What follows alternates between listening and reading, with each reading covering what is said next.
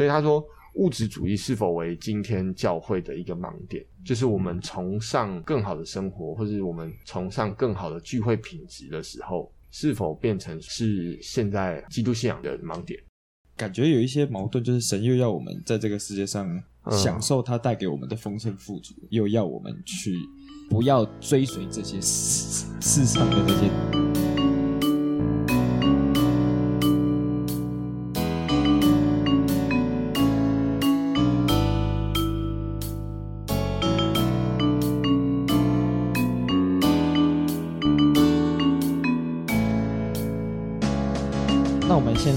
来进入到基金做主门徒的第六章，这一章的标题是多少才算足够？那我们今天依然是由 Brian 带我们来读这一个章节。那我们有请 Brian。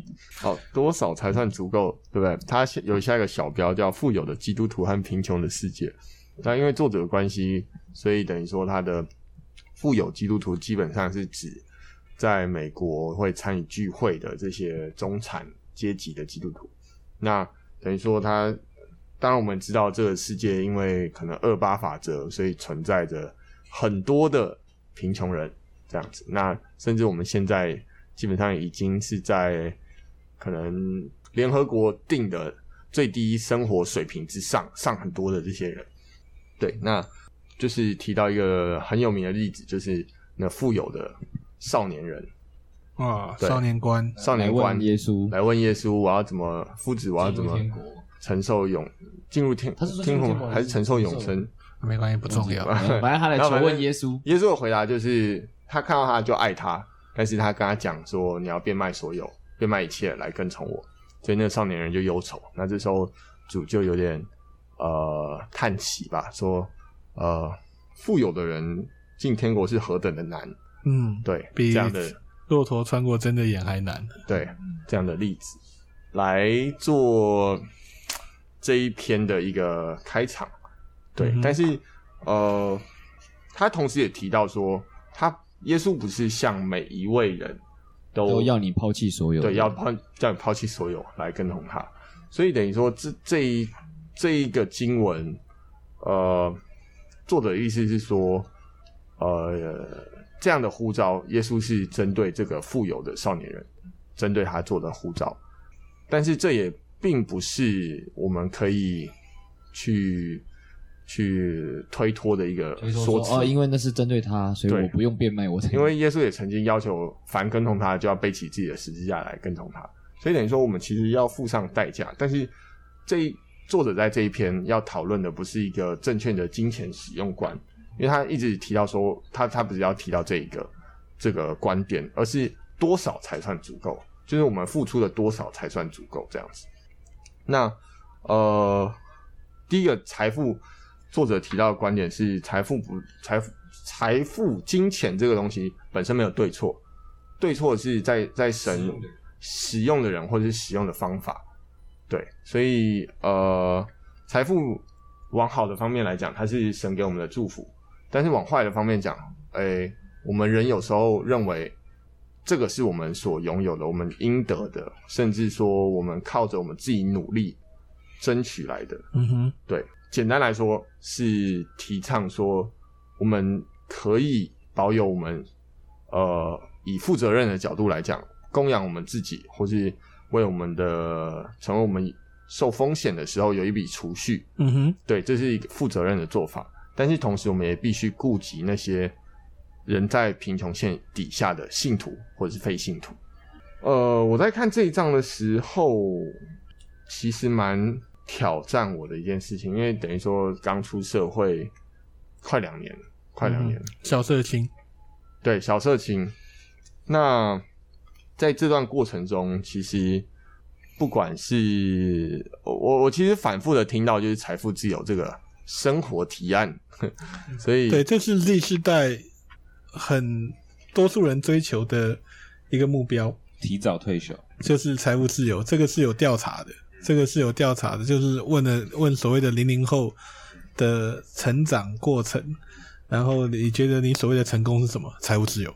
对，财务自由。对，所以简单来说，就是你的被动收收入可以支付你一般生活开销嘛。对，那在这个背景底下，其实或多或少会接触一些可能投资啊，一些理财观点。我觉得在你你钱不是很充裕的情况底下，你要去奉献，你会觉得相对来说容易。但是如果今天你你赚的钱到一个程度，你会开始觉得，哎，十一奉献好像有点多。反过来吗？对，是反过来，因为等于说你的十一已经不再是以前的一百块、两百块，嗯哼，而是哦十万，或者对对对这样子，确实的程度，对。那我觉得对我来说是一个一个内省的过程，在看这一章的时候，我刚才一开始就讲到这一段的主轴在提到什么，那我们就看看作者在这一章从头到尾说了哪些观点。嗯，他第一个说到的点是盲点，盲点这件事情，就是他是一个牧师，他也承认人人会有盲点，这是呃人很自然的一件事情。但是在信仰上面，我们会不会有盲点？第一个他提到的是黑奴这件事情。对，黑奴这个制度持续了一百五十年，那在过程中有正方反方，但是同时他们呃立基的言论都是用圣经。那对支持黑奴的这一方人，他们是有盲点，以我们现在的角度看，但在那一百五十年间，其实他们觉得说这是很自然的事事情。那圣经也有奴隶制度的这个观点。那为什么你们这些人会觉得说人生而自由这样子，来来质疑说我这个制度是有问题？所以等于说这个盲点，呃，虽然说他们都是援引圣经，但是在这一个信仰的背后，这个盲点的问题是很存在的。呃，所以既然知道盲点的存在，那其实。我们或多或少要知道自己有盲点的时候，其实必须靠着神给我们的启示，或者是呃身边的人给我们的这一些提醒，因为毕竟说这个是我们不容易觉察的一部分。甚至比方说，呃，我今天生活从小到大学到一个观念，其实在未来的五十年以后，就会觉得怎么可能？这太离谱了。对旧的，对旧的。新的观点出来以后，就会等于说质疑上一代怎么会这样想，所以等于说，呃，那也不一定，你也可能是觉得新的观念是错的，是错的，也是有这种没错，没错，没错。同样一件事情，两种不同的解释，彼此是对方的盲点，是这样吗？他不，他不是想指出观点或者是立场不同而有不同的看法，他不是想讲，他不是想讲这个，他是指出。盲点这个是自很自然发生的一件事情，嗯、可能你时代背景下就是这样。哦，对对对。但是他提到的一点是，可能 十亿人是活在这个贫困线底下。那其实我们对他们的宣教是，还记得我我记得好像第二章还是第三章，他有说到，呃，在一篇基督教的报纸上面有一一幕是荣华富贵的教堂，四分之三的篇幅在讲，哎，这个教会盖了新的会堂。嗯。然后他花了，举个例子来讲，可能一百万美元。那在那个篇幅四分之一的地方，有一个说他们花了呼吁捐款五千美元，还有五千美元的募款。对，恭喜募到募款。所以当我们在追求这些又大又美丽的会堂的时候，我们真的有注意到说，这个财富是不太平衡的这件事情，嗯、可能。这些地方可能创起地区或者是很贫穷的地区，他们他们每天都有可能数十个、数百个孩童因为疾病或是贫穷而过世。嗯哼。但是我们还把不能说绝大部分，但是说大部分的资源是放在我们的硬体设备上面。对，这难道不是一个盲点的存在？确实，我觉得基督教在大部分的世界上大部分的地区都是属于。中产阶级有呃偏有钱人的文化吧，当然当然这些刚才说创启地区或是贫穷地区，它也有非常有爱的基督徒去到这些地方，但是至少大部分我们所知道的文化里面，基督教是偏向是有钱人的文化。我感觉是这样子啊，感觉上也不没有办法说全部都是啊，对，感觉上很大一部分是这样子。你像对岸其实有很多的农民工的教会，嗯啊，也是乡村的教会，对对对，乡村教会一定也是有，只是说整体来给人的感觉是宗教都是聚财的地方。这样讲应该没有偏颇谁吧？没有偏颇谁，所以所以这时候他就举出，其实圣经很多例子是。指责那些富人没有顾及到贫穷的，呃，不能说手足贫穷的弟兄的缺乏，嗯，所以任凭他类似朱门酒肉臭，路有冻死骨的情况发生，在呃可能箴言啊，或者是雅雅各书其他的经文里面都有提到说，可能耶稣斥责那些富人这样子的情况，对，所以呃，他提醒说，哎、不是我今天关心穷人，是我。进天堂的一个管道，而是因为我认识主，我相信主，我爱主，导致说我看到路边的贫穷人，我心生怜悯，就是体恤他的在生活上的不足，然后我进而把我的金钱奉献给他，这样子去顾及他的需要。起始点不一样，目的也不同。对，目的不是我不是为了进天堂才做这件事情。对对对对对，要要要要注意这一点，这样子。刚、嗯、才的那个讲法说，哎、欸，其实这个。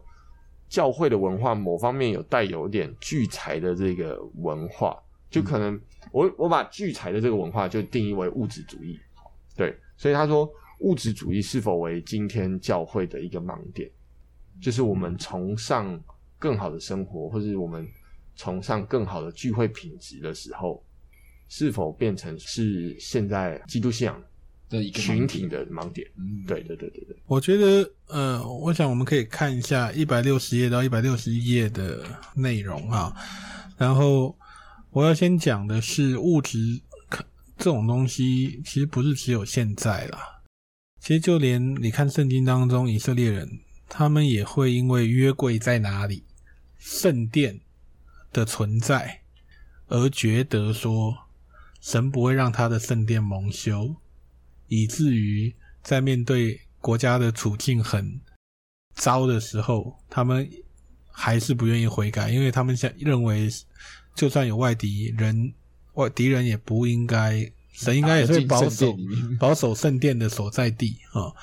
那呃，我想作者也常常在这一章里面把那些建造的很美的建筑比喻为圣殿嘛，哈。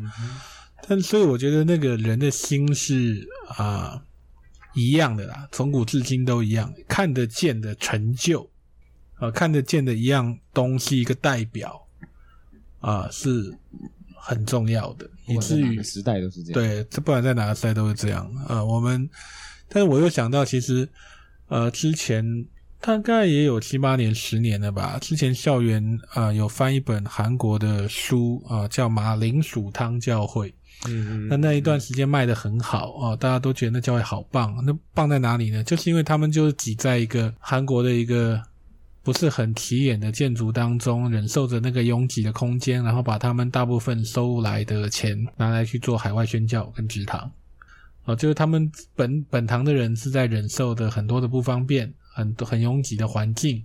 也要把钱拿到外面去做，呃，扩展成国度工作的这样的一个教会，然后出了一本书，然后大家都觉得哇，这教会好棒。可实际上，就是建堂还是对很多教会来说，对很多牧者来说是一个里程碑啦。嗯，啊，这个我想我们也没有办法否认，它就是一个现实。但是我想一百六十页、一百六十一页，就是作者有。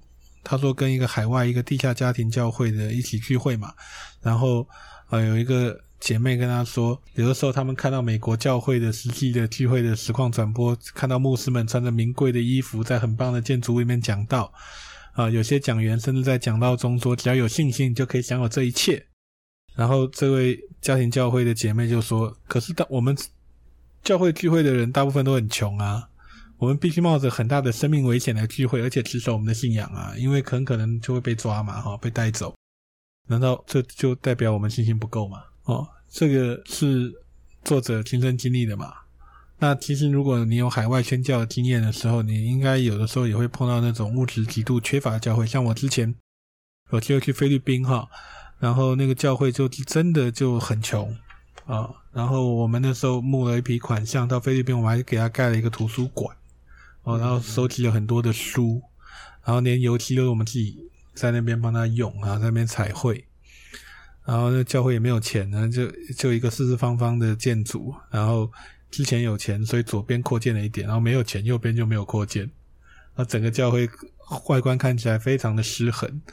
然后隔壁的村子里面反而有一个钢筋水泥的教会的建筑，啊，那是一个韩国的短宣队带了一笔钱去帮他们盖了一个钢筋水泥的教会建筑，可里面也就这样空空荡荡的啊，因为也没有钱去做什么那样的装潢。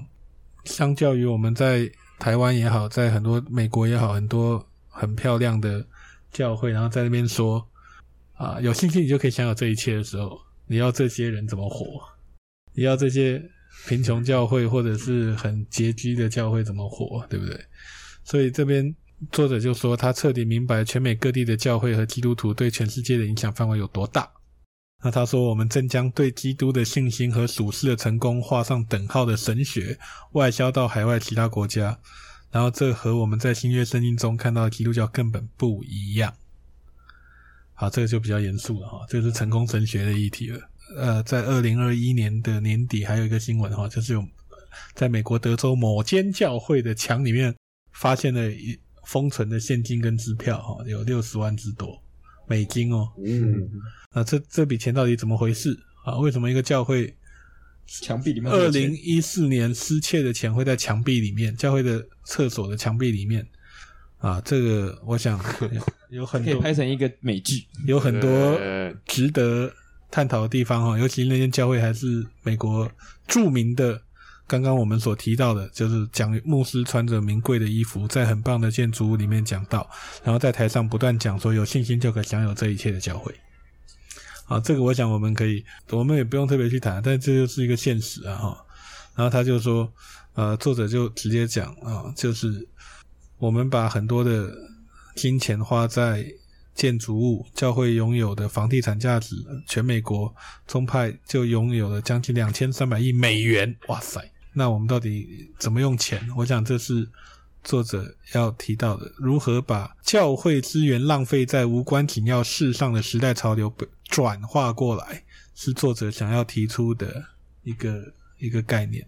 我我是觉得无可厚非啦，就是没有一个教会的会友不会希望自己的教会是呃干净的、干净的，然后实用的，然后舒适的。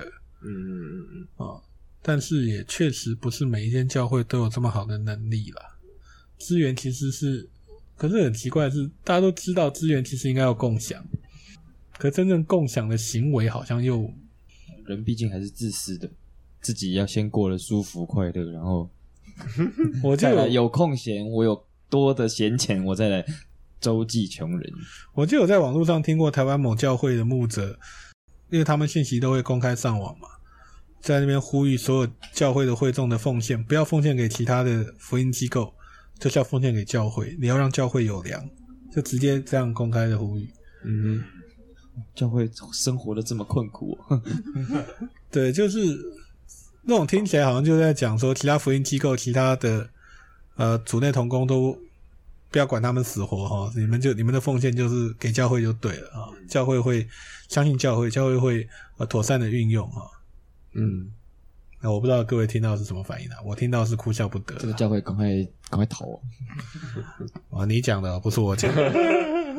本本本本次发言不代表任何教会。好，因为谈到钱，其实是很伤感情的一件事啊。啊，那台湾有好多的福音机构，然后常常也听到一些福音机构真的是经济上非常非常困难。啊，但他们仍然坚持在服侍一群可能很弱势的。或者是教会本身可能没有办法照顾到的群体，但也会偶尔会听到某一些的机构啊有贪污啊，或者是把钱放到自己口袋的事情发生，时不时有新闻这样啊。对，但是其实呃，在教会圈子里面待这么久，呃，接触了好多组内的伙伴，其实大部分的人还是很忠心的在他自己的位置上努力了，就是神给他的岗位上努力，但是也真的是缺乏资源。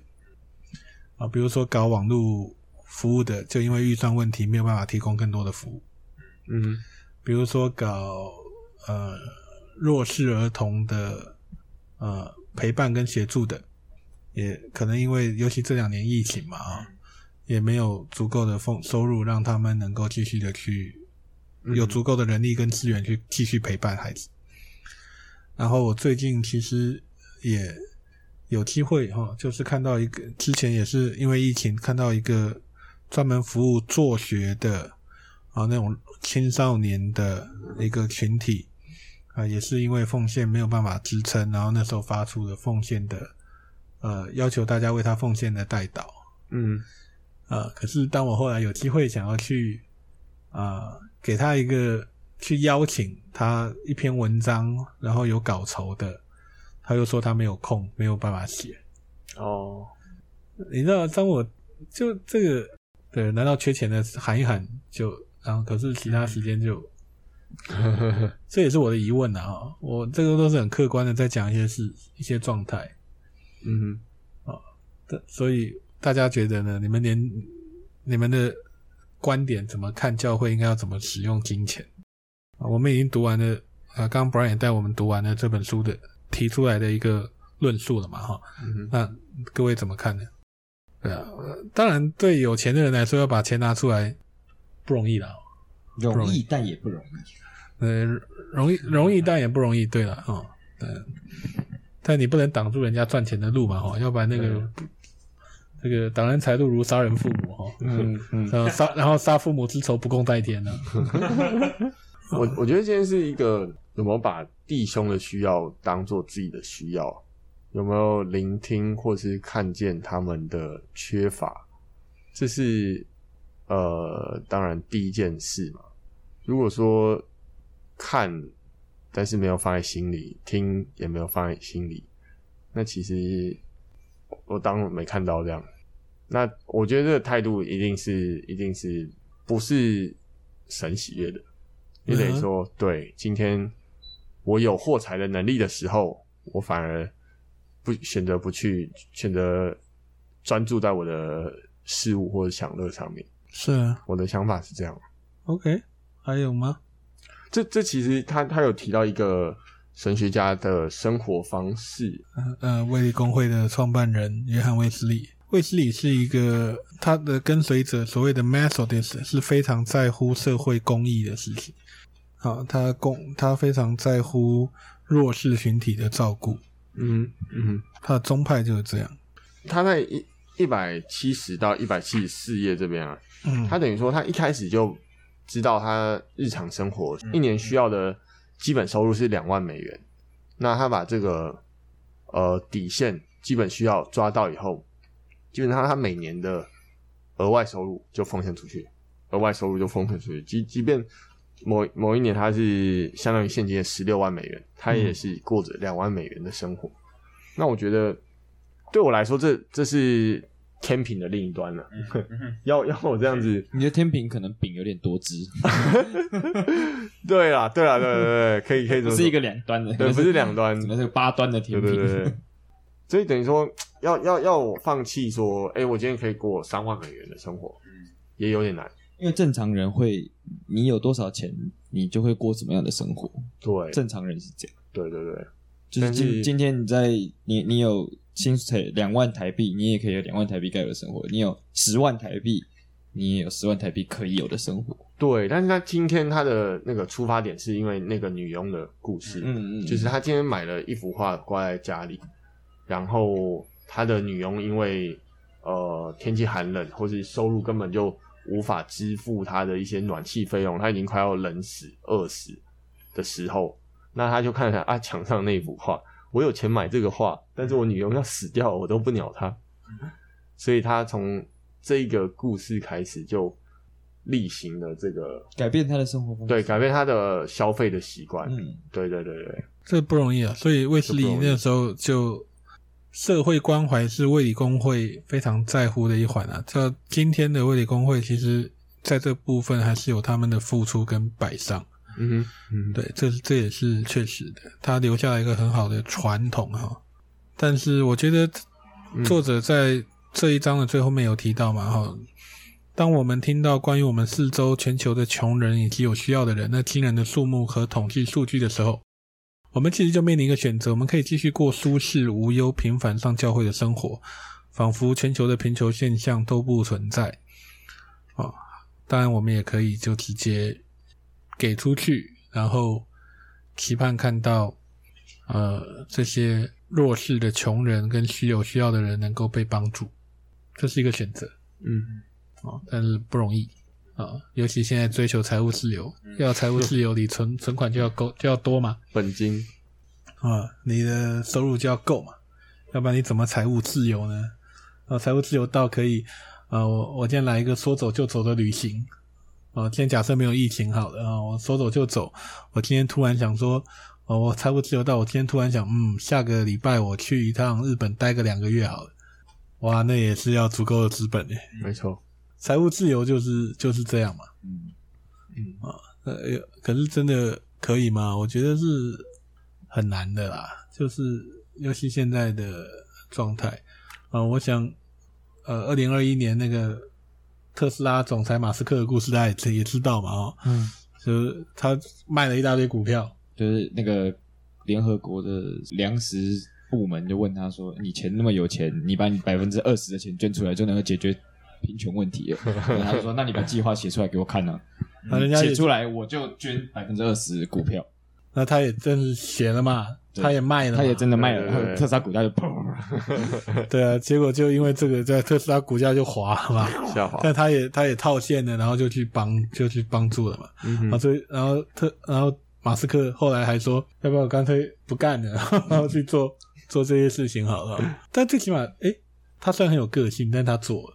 嗯，对。而因为他做这件事情，他应该可可以得到世界上很多人的尊敬跟感谢。嗯。那当然，我们也知道。世界首富之前，微软总裁比尔盖茨这些年也不断的在捐钱，做很多公益的事情，做很多公益的事情，投入一些生一些科技的研究。没有他们的帮助，这些东西也出不来。嗯，那我们也感谢他们帮助，虽然他们也确实赚了很多。那可是富豪的世界我们不懂。好，就到了我们草民，草民不懂，知草民都能理解，但是我们 自己限制了我的想象。对我们自己本身呢，我们能不能在我们赚到的有限的收入里面，还是愿意摆上？其实我之前听过一个故事哦，就是呃，我的一个神学院的老师，然后他的教会里面有一个状况，就是他有一个他在牧养的一个一对夫妻，一个姐妹是开早餐店，然后他们也真的很爱主哦，就每一年每个月啦哈，他们收入进来之后，他们扣除掉成本，就会把赚的钱。把十分之一包好，放在信封里面包好，等待着下个月要来奉献。可是生意本来就是起起伏伏嘛，对，所以这个老板娘呢，就跟我的老师就说，呃，我老师那时候身份是传道嘛，哈，就是他说传道其实不止一次哈，在我那个月的收入不是那么理想，或者是状况不是那么好，或者我有些急用的时候，我不止一次想要把这个信封里面的钱拿出来。去应急，嗯，每一次那个信封摆在那里，就好像是一个诱惑，在诱惑我打开一个潘多拉的盒子，哦，可是我知道这是要奉献给上帝的，所以我每我真的非常非常的挣扎，呃，我想这是很真实的啦，嗯，哦，对这个呃老餐早餐店的老板娘啊或老板来说，或许他今天动用了这笔本来要奉献给上帝的钱，他可以。度过世界上的一个难关一小关，可是他到底做了一个什么样的选择？那我我的老师其实后来就是陪他们祷告，然后陪伴他们走过那一段可能生意还不是很稳定，收入不是那么好的过程。但是也感谢主的是，这个老板娘其实还是很坚持的，把那个信封每个月就是不去动它，然后把它奉献给上给教会啊。但这个心智。这个整个经历的过程，塑造了这个信徒的呃信心和品格。嗯嗯啊，他捐多少不是重点嘛？一个早餐店的老板娘，她的捐的钱不可能去跟比尔盖茨、跟马斯克比嘛。嗯，对啊，但是那就像寡妇的两两个银钱一样嘛，就是上帝在乎，也悦纳。对，就是回到我们来说，就是我们是不是愿意有这样的分别？而且其实真的呼吁了哈，就是奉献的对象不一定只有教会啊。对啊，我刚才正在想说，到底是奉献是给教会就好吗？因为刚才提到奉献不要那个。教会说不要奉献给机构，奉献给教会。那奉献给穷人算不算也是一种奉献？是啊，是啊，是啊，坐在最小的弟兄身上啊。对啊，那你投钱给路边的乞丐算不算是一种奉献呢？呃，这个有时候其实也要凭信心呐，因为你不知道那个那个那个人拿的钱到底是干嘛。一样，你奉献给教会，你也不知道教会会把钱拿去干嘛。呃，原则上教会应该还是要公开所有的财报的啊。原则上，对，原则上啊，都应该要把所有教会的财花费都要公告。凭着信心做奉献。那当然也有啊，这个很多的福音机构哈，其实或者一些慈善团体是。是是我需要支持的啦，嗯，当然也要慎选啊，也要慎选。像最近，嗯、最近香港那边就传出一个一个新闻，就说，呃，有有人是一直有在付钱，所谓的认养一个非洲那边还是哪里的那种儿童嘛，哈、嗯，就有一些这种 program 嘛，哈，那他就一直付付付付了十年，然后他就会收到信，收到信，收到照片嘛，哈、嗯，然后他突然有一天看到。